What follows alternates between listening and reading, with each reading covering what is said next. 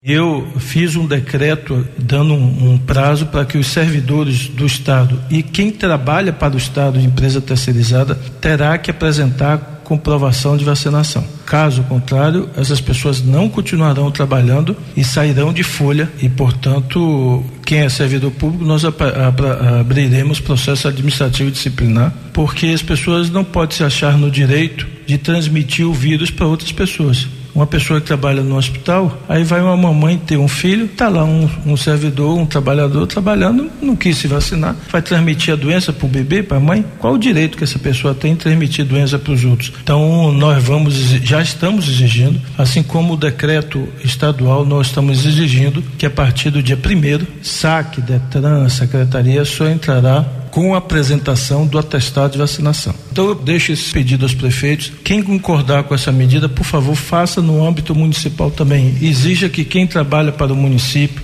exija que para entrar na unidade municipal a pessoa esteja vacinada.